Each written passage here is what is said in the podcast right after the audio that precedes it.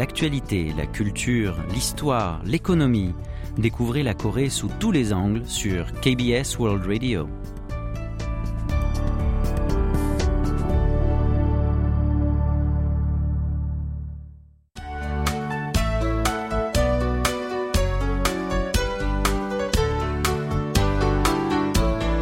Séoul au jour le jour?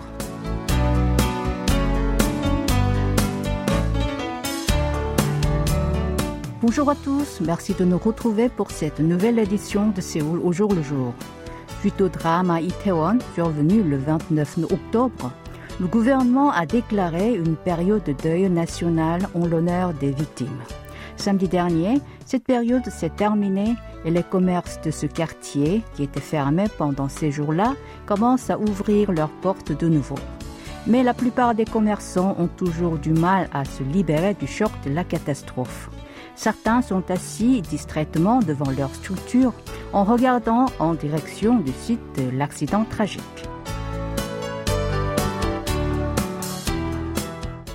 Kim gère un magasin de vêtements situé à 50 mètres du site du drame.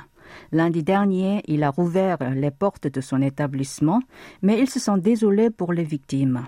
Cependant, il en est obligé parce qu'il doit payer son loyer et gagner sa vie. Parfois, il sort de son magasin et regarde dans la direction où la catastrophe s'est produite, et cela lui fait toujours de la peine. Depuis le drame, les rues d'Itaewon sont peu fréquentées et il n'y a presque aucun client dans les boutiques et les tables des restaurants sont vides, même à l'heure du déjeuner. Les commerces situés tout près du site de l'accident sont toujours fermés. Seuls des agents de police sont dans les alentours. Seulement certains citoyens viennent déposer des fleurs en hommage aux victimes. Quelques habitants avouent qu'ils évitent de passer près de cet endroit car s'ils s'en approchent, cela leur fait penser au drame. Certains craignent que cet accident tragique conforte l'image négative d'Itaewon imposée après la contamination massive au Covid-19 dans plusieurs clubs du quartier en 2020, où on fait partie? Il habite dans cette zone depuis 60 ans. Il a visité le lieu du drame plus de dix fois en déplorant la tragédie. Il pense que ce quartier souffrira d'une mauvaise image et que cela affectera les commerces dans la région. En effet, les commerçants se font le même souci. Ils ont beaucoup souffert pendant la crise sanitaire. Et après la suppression des mesures sanitaires, ils ont espéré la reprise des affaires. Maintenant, ils s'inquiètent que les clients ne reviennent plus jamais.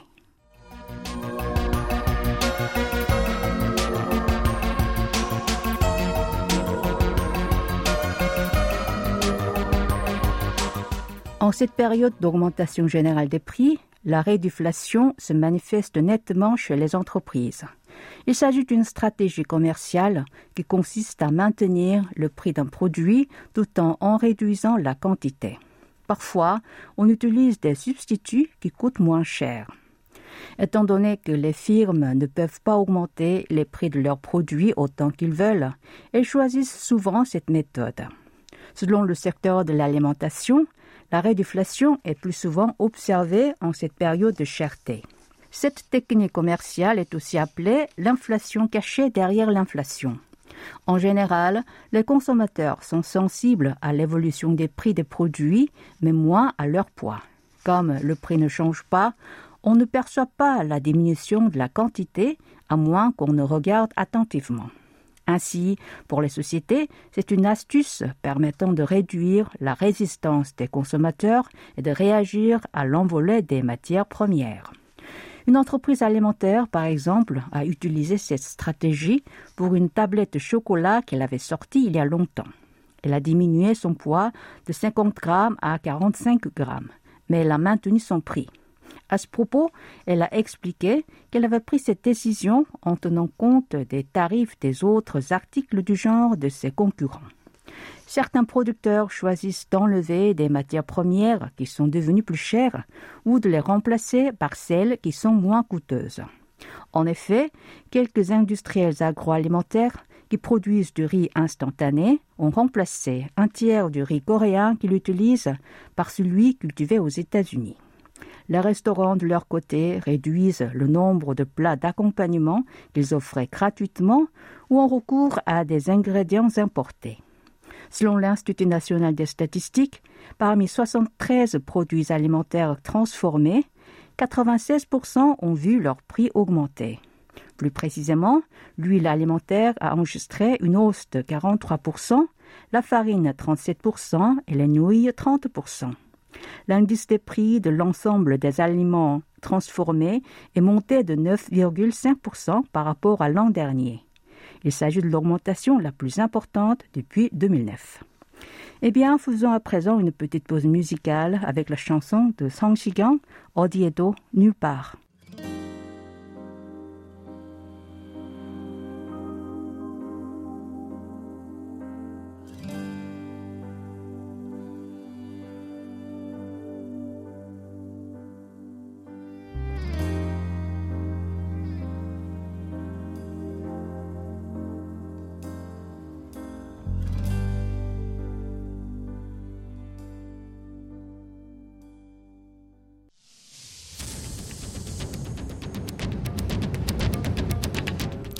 Vous avez aimé, vous avez détesté, vous avez adoré. Faites-nous part de vos réactions en nous écrivant à french.kbs.co.kr.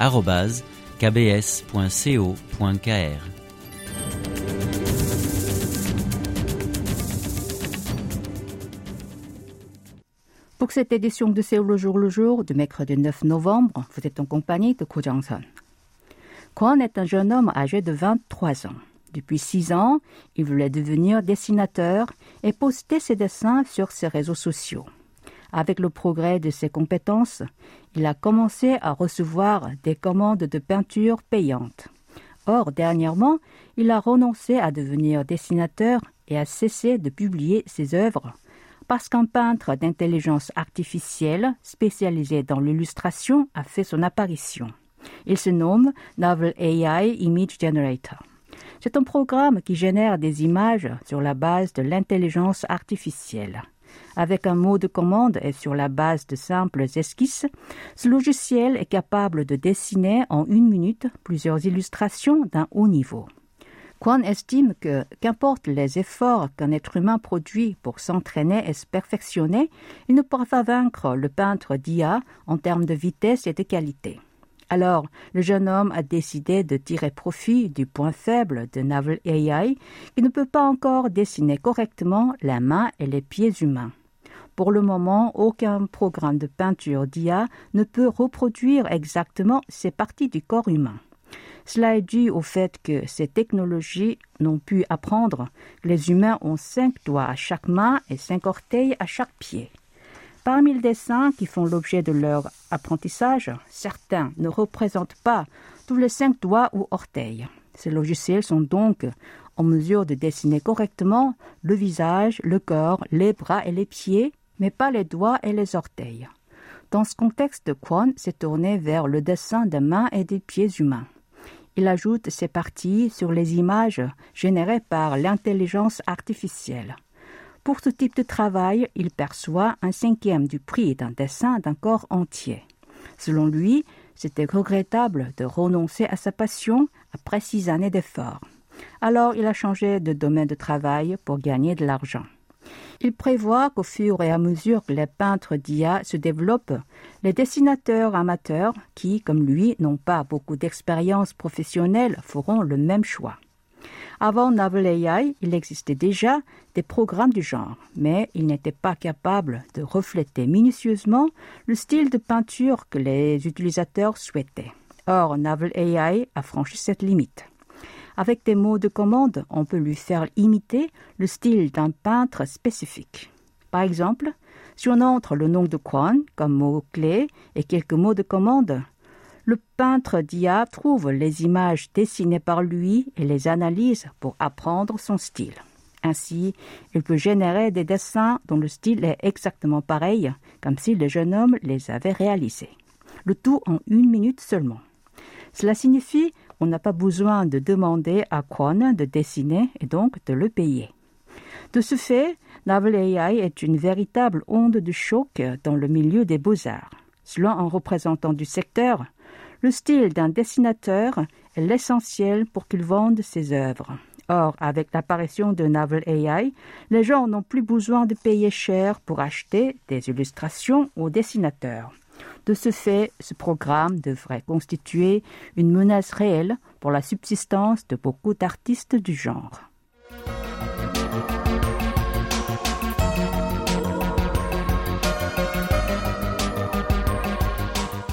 Park, âgée de 34 ans, est atteinte du cancer du sein. En juin dernier, elle a ouvert une chaîne YouTube. Son objectif était de créer des contenus permettant aux autres personnes souffrant d'un cancer de partager leurs expériences et leurs émotions et d'enregistrer le temps qu'elle passe avec sa famille et ses amis. Elle poste des vidéos qui montrent son quotidien, intitulées par exemple Préparation à l'hospitalisation ou Réparation d'une perruque pour cancéreux et communique avec ses abonnés. Quatre mois après l'ouverture de sa chaîne, elle est devenue une créatrice de contenu qui compte 7000 abonnés. Cela a été possible grâce au soutien de Seoul Business Agency, de l'Association coréenne du cancer et d'autres organismes. Ils ont lancé un projet de formation de créateurs de médias d'une personne ayant souffert d'un cancer. Ce programme baptisé Going on Studio a un double objectif. D'abord, changer la perception de la société vis-à-vis des victimes d'un cancer et ensuite aider celles-ci à créer des contenus et à réintégrer la société à travers cette activité. Les participants peuvent ainsi apprendre comment ouvrir une chaîne YouTube, filmer et monter des vidéos, ainsi que gérer leur chaîne. Jusqu'à maintenant, ce projet a formé 145 créateurs. Un autre groupe de youtubeurs, soutenu par Seoul Business Agency, joue le rôle de mentor pour eux en leur rendant visite pour vérifier leurs équipements audiovisuels et leur donner des conseils approfondis. Ce programme ne propose pas seulement des formations pour produire des contenus d'un niveau élémentaire, mais soutient ses créateurs pour que leur chaîne puisse se développer et dégager des bénéfices. Selon Park, le plus grand sens de ce programme est le fait qu'il permet d'avoir un sentiment d'appartenance aux personnes cancéreuses comme elles qui doivent subir des traitements contre leur maladie sans avoir de date butoir.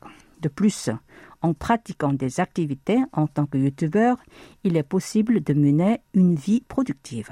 Il est à présent l'heure d'une nouvelle pause musicale. Écoutons une chanson de Cho Gyuman intitulée Tajul Koya, je donnerai tout.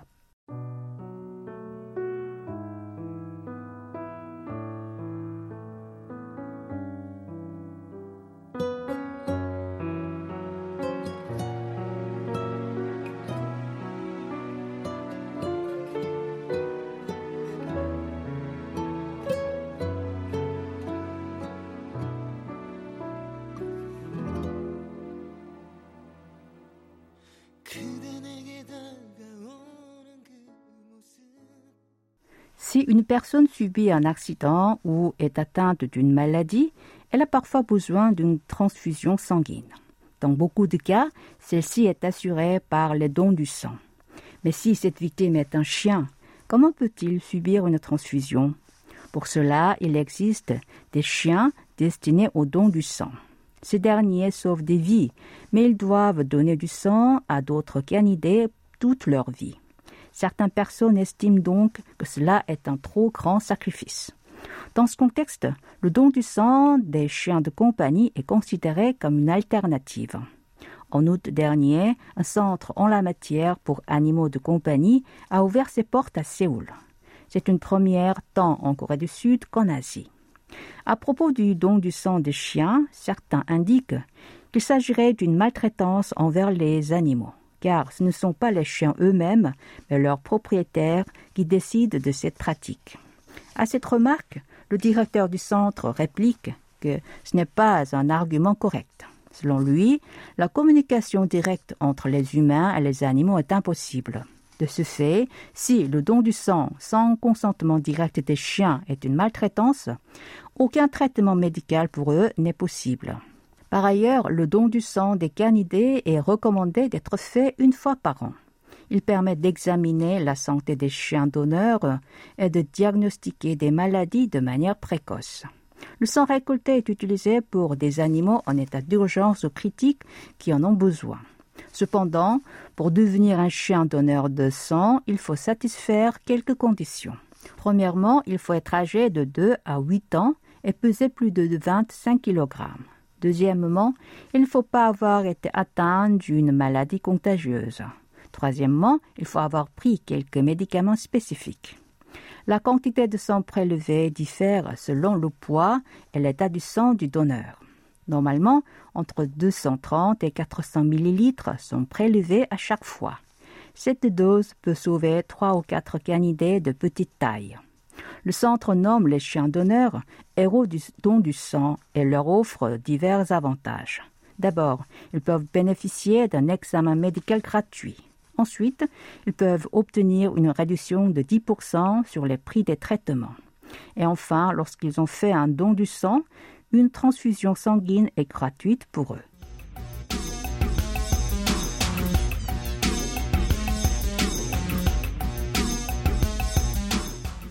Avec la diminution de la population en âge d'être scolarisée, le nombre d'établissements scolaires qui ferment leurs portes est en hausse. Ce qui est plus problématique est ceux qui sont totalement abandonnés sans trouver d'autres usages. Leur nombre s'élève à 350 dans tout le pays. Ce type de structure accélère le déclin des régions où elles se trouvent.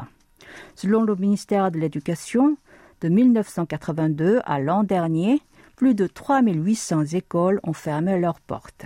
Parmi elles, environ 2500 ont été vendues et 1300 sont possédées par le bureau d'éducation de chaque ville ou province.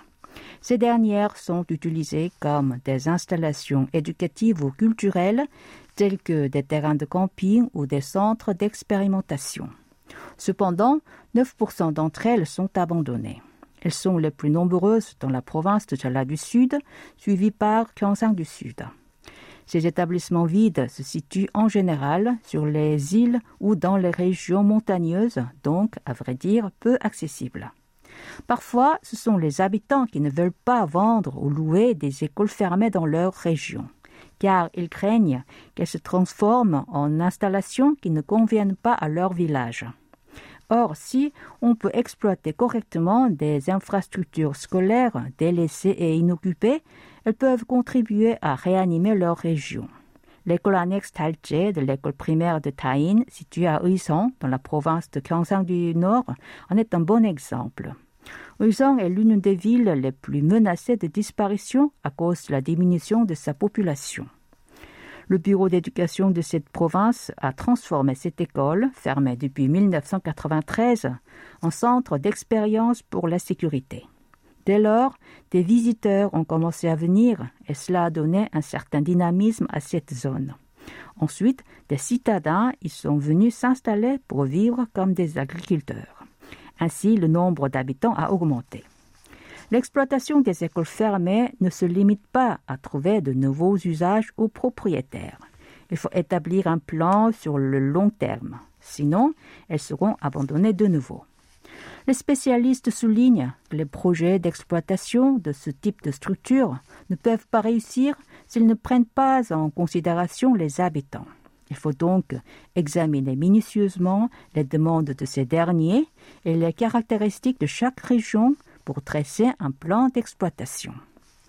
Et voilà, c'est le moment de retrouver tout un cinéma présenté par Antoine Coppola. Avant de le rejoindre, je vous propose d'écouter la chanson de Taeyeon, Sage, les quatre saisons.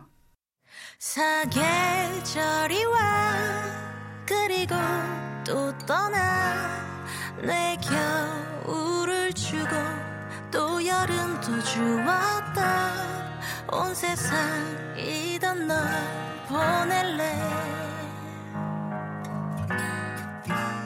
정말 너를 사랑했을까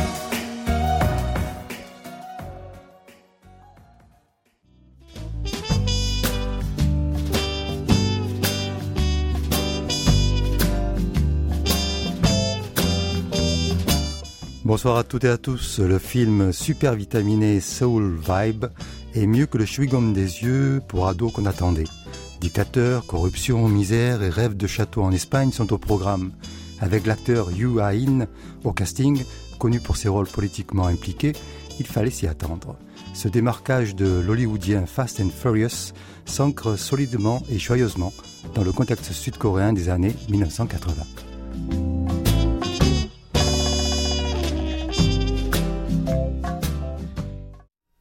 Ce qui frappe dans ce film, qui aurait pu être un énième comédie d'action à l'américaine, c'est la récension maligne et convaincante des changements en cours dans la société sud-coréenne des années 70-80. Nos jeunes héros ne cessent d'utiliser des expressions américaines, par exemple. Ils s'extasient devant le Coca-Cola, les McDo et les marques de chaussures de sport importées. Importées aussi sont les voitures de luxe qui servent à se distinguer pour les riches sud-coréens qui friment comme ils peuvent. Mais les petits mécanos dingues de bagnole, comme nos héros, sont déjà au parfum pour tout ce qui vient de l'Eldorado étranger. D'un autre côté, le film ne manque pas de souligner des traits coréens typiques de ces années. Les premiers somek, mélange de soju et de bière bon marché. Les tentatives des marques coréennes pour des voitures de luxe. De l'humble et robuste Pony, on passe à l'épate à l'américaine avec la grandeur chez Hyundai. La musique aussi envahit le film avec ses tubes des années 80, les débuts du hip-hop et du rap, musique mal vue pendant longtemps au pays du matin clair, mais qui émerge irrésistiblement dans la nouvelle classe dite des jeunes. Michael Jackson est déjà une idole, même s'il est encore plus ou moins noir de peau. Les accoutrements ne sont pas en reste. Outre les chaussures de sport, on retrouve les t-shirts et les chaînes en plaqué or pour hommes. Seules les coiffures de ces derniers portent encore la longueur des années 70, avant la boule à zéro du service militaire.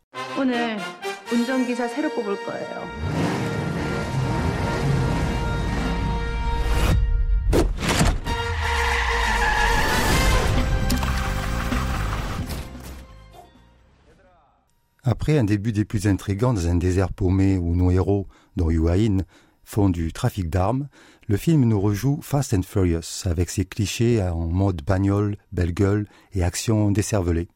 On pense qu'on va s'ennuyer ferme avec un film clippé dans le genre MTV des années 90. Mais voilà au bout d'une demi-heure que la transposition d'un groupe de fous de voitures en Corée en 1988, année des Jeux olympiques à Séoul, prend tout son sens. Ici règne la corruption dans une société faisandée aux mains d'une dictature. Le film explique bien la transition en cours entre le général Chon Duan, poussé dehors par de longues manifestations populaires, il fait une apparition croquignolette dans un jacuzzi en demandant nu à son assistante en maîtresse, jouée par une excellente Moonsori, de l'y rejoindre. Chun vient de passer le pouvoir à Noteu, son acolyte, mais aussi, comme semble dire le film, son concurrent. C'est là que s'insinue l'histoire de nos mules en voiture dopée. Ils doivent faire disparaître de l'argent sale mis de côté par le dictateur et ses complices. Mais ils sont des agents doubles ou des doubles mules, car deux procureurs au service de Noteu veulent dévoiler la corruption de l'ancien dictateur. Cela se complique, mais le contexte politique est clair. Les jeunes n'ont qu'à rêver de quitter le pays ou tenter désespérément de lutter contre la corruption. Mais celle-ci a si profondément gangréné la société que même l'assistante du dictateur, Munsori, ne rêve que de quitter le pays avec son magot.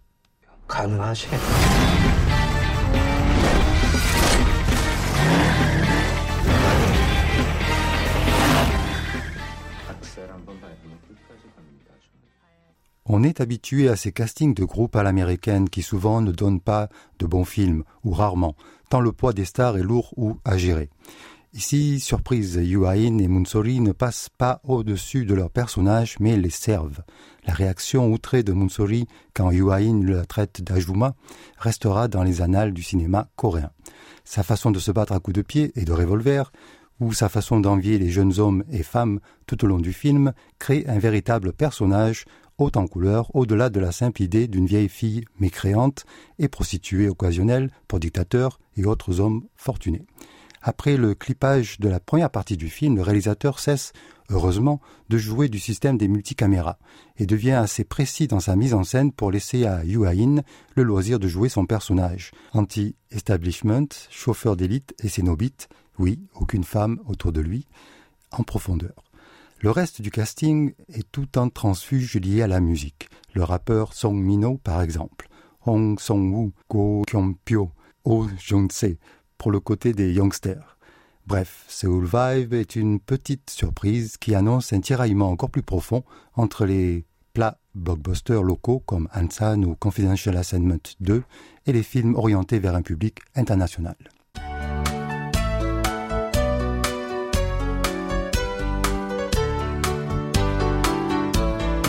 Voilà, c'est la fin de cette édition de Séoul au jour le jour. C'était Ko Jong-son avec Kim Hong-ju à la réalisation. Merci d'avoir été avec nous. Excellente soirée à tous.